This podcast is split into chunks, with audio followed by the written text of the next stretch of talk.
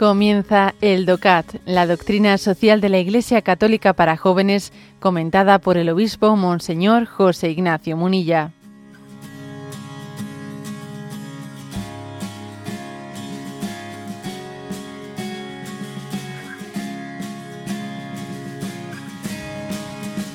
Número 68, que dice así. ¿Cómo se pueden inculcar los derechos humanos y el derecho de los pueblos? y responde, todos los días asistimos a diferentes formas de violencia, genocidios, guerras y, deportaciones, hambrunas y explotaciones. Se reclutan niños soldados a los que se les obliga a matar, o se expanden nuevas formas de esclavitud Asimismo, el tráfico de seres humanos, la prostitución y las drogas se han convertido en un negocio millonario en el que se han visto involucradas fuerzas políticas e incluso algunos gobiernos. Por ello, los cristianos no solo debemos apelar a los derechos humanos para protegernos a nosotros mismos, sino que debemos saber que también tenemos la tarea de defender y de fortalecer los derechos fundamentales de todos los seres humanos.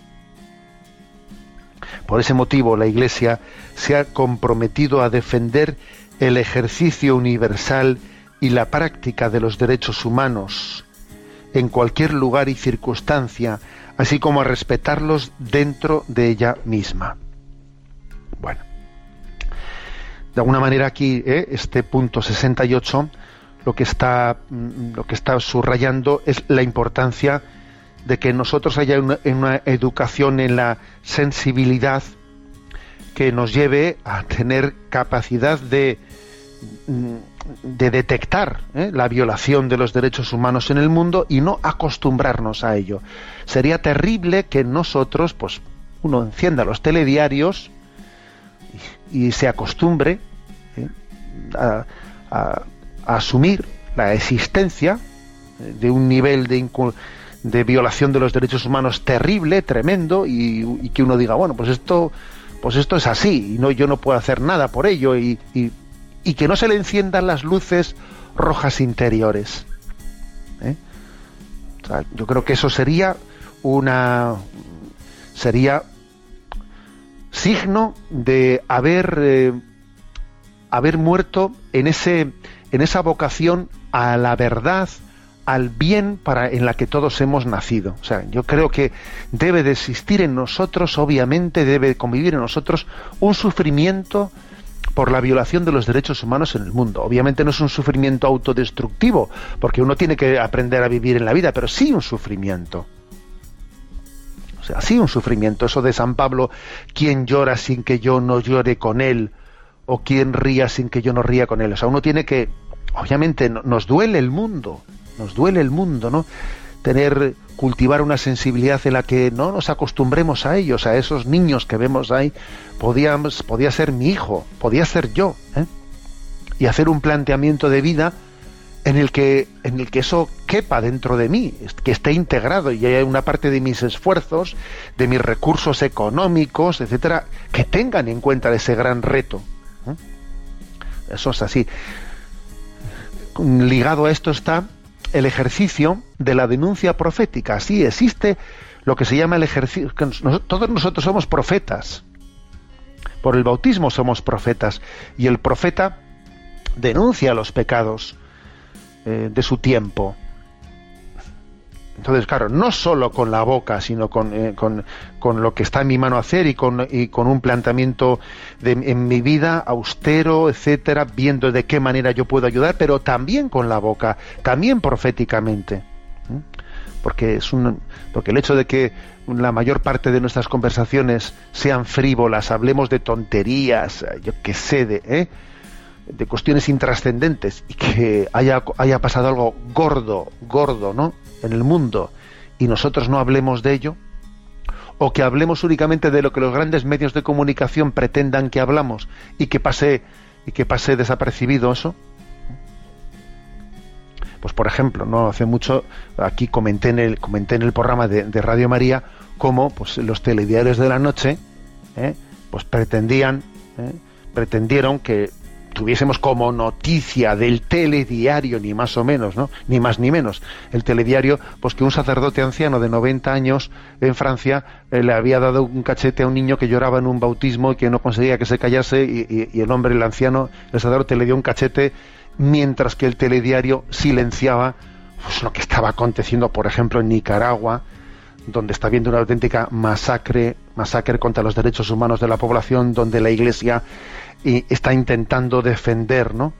defender los, derechos de los de los más humildes, donde la Iglesia es perseguida, incluso físicamente agredida, etcétera. Oye, y los medios de comunicación te callan una cosa y te ponen altavoz a la, a la anécdota, ¿no? Bueno, o sea, tenemos una obligación, tenemos una vocación a ejercer nuestra función profética hablando, diciendo lo que, lo que, lo que obviamente el mundo necesita también conocer y esto es clave. ¿eh? O sea, el, ejercicio, la educación en la sensibilidad y el ejercicio de esa función profética. ¿eh? Y, un, y ojo, aquí hay un detalle que dice, ¿no? El detalle de que la Iglesia se ha comprometido a defender el ejercicio universal y la práctica de los derechos humanos en cualquier lugar y circunstancia así como a respetarlos dentro de ella misma. Y ojo con esto último, porque a veces, a veces solemos ser, pues, eh, nos, nos, encanta, ¿no? Hablar de los derechos humanos, de lo que pasa en el tercer mundo, etcétera, y luego nosotros adintra, adintra nos tragamos, o sea, por ejemplo, pues igual somos súper crueles con otras personas. Estamos hablando de acoger, ¿eh? de acoger a los que vienen en cayucos, etcétera, hacemos una especie de bandera de la solidaridad con los que vienen de fuera y luego resulta que dentro de, de tu grupo, de tu parroquia, pues hay una persona a la que no a la que no aguantas porque es un tanto distinta, diferente, porque no, no cuadra con tu ¿eh? no la aguantas y vamos a por ella, vas a por ella que vamos que es que la, la, la estás auténticamente vetando y has hecho una bandera no de la solidaridad eh, con el tercer mundo y con el que tienes al lado tuyo, el más cercano, eh, eh, incluso en el seno de la propia iglesia, vas y no lo aguantas, no lo aguantas.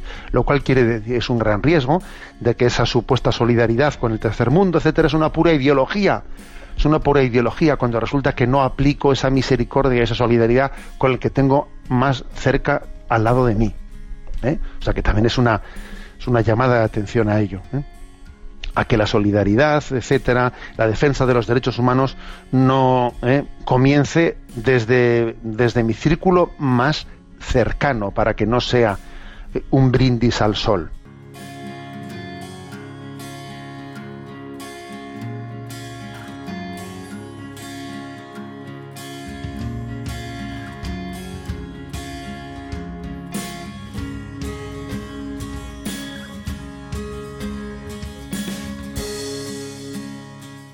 Has escuchado el DOCAT, la doctrina social de la Iglesia Católica para jóvenes, comentada por el obispo Monseñor José Ignacio Munilla. Encuentra todos los audios en radiomaria.es.